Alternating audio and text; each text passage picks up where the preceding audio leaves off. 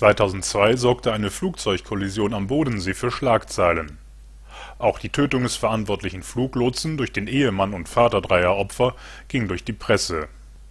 Bei seinem Spielfilmdebüt Zehn Sekunden ließ sich Regisseur Nicolai Rohde von diesen Ereignissen inspirieren, der den Ort nach Leipzig verlegt hat. Marie Bäumer spielt Franziska, die Frau des Fluglotsen Markus Hofer.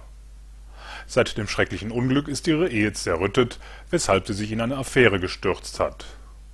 Und Hofer weiß nicht, in welcher Gefahr er schwebt.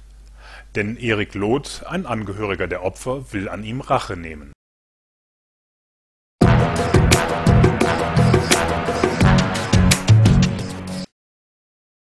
Mit Berlin is in Germany hatte Hannes Stör sein Spielfilmdebüt.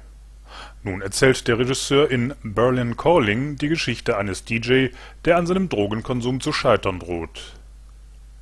Martin wird deswegen sogar in eine Drogenklinik eingeliefert Zunächst arrangiert er sich mit der Situation, doch dann flieht er aus dem Krankenhaus. Zu Hause muss er dann allerdings feststellen, dass es seine Freundin Mathilde mit deren Ex-Freundin Corinna treibt.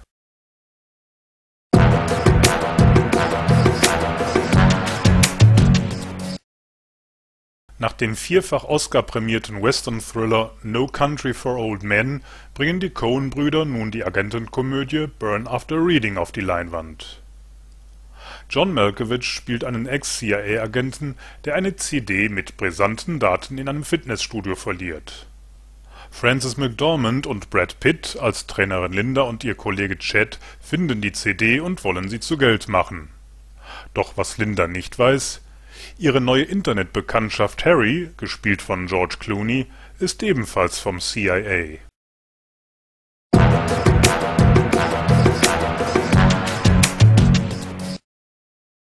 Blutrünstige und actionreiche Verfilmungen von Videospielen sind das Markenzeichen von Uwe Boll. Mit Far Cry bringt er nun wieder die Adaption eines Computerspiels in die Kinos.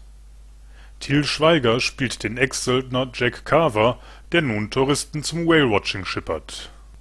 Er wird von der Journalistin Valerie engagiert, sie mit seinem Boot zu einer militärisch genutzten Insel zu fahren. Dort hat Ralf Möller als ihr Onkel Max das Kommando doch der steckt in der Klemme, und in die geraten die beiden bald auch.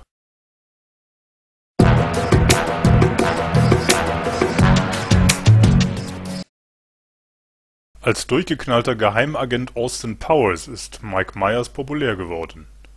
Jetzt treibt er als der Love Guru im Kino seine Scherze. Er spielt Guru Pitka, der bislang in seinem Amt nur die zweite Geige spielt da kommt ihm sein neuer Klient Darren gerade recht.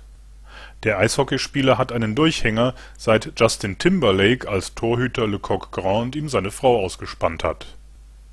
Jessica Alba spielt die Teamchefin Jane, in die sich Pitka verliebt. Doch ein Relikt aus vergangenen Tagen macht ihm dabei schwer zu schaffen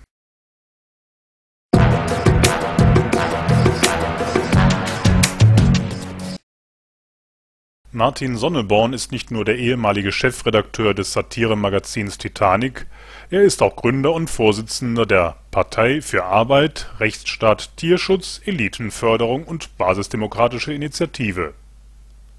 Die Filmemacherin Susanne Müller hat für die Doku Heimatkunde den Spaßpolitiker bei einer Wanderung durch die Mark Brandenburg begleitet der Zuschauer erfährt von seinen satirischen Ansichten, aber auch von denen seiner Gesprächspartner, die nicht weniger skurril sind.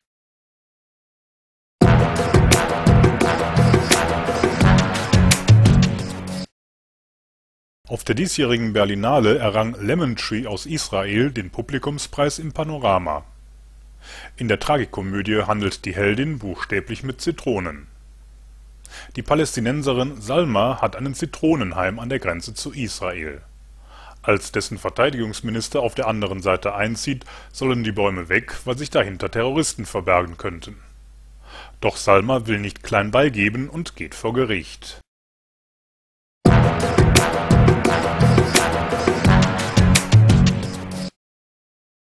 Saka ist die zweitgrößte Stadt Jordaniens und Geburtsort des Top-Terroristen Abu Musab al-Zarqawi, ebenso wie der des Filmemachers Mahmoud al-Massad, der in seiner Doku Recycle mit einem weiteren Einwohner spricht, der früher für den Dschihad gekämpft hatte und jetzt Altpapier sammelt.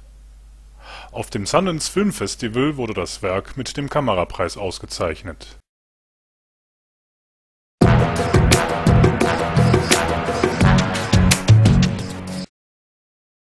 Der Dokumentarfilm Young at Heart wurde in diesem Jahr mit dem Humanitas-Preis ausgezeichnet.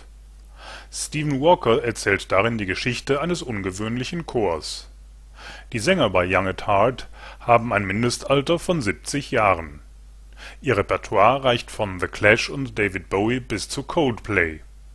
Und ihre Beliebtheit hat die singenden Senioren bereits auf Tournee nach Europa und Australien gebracht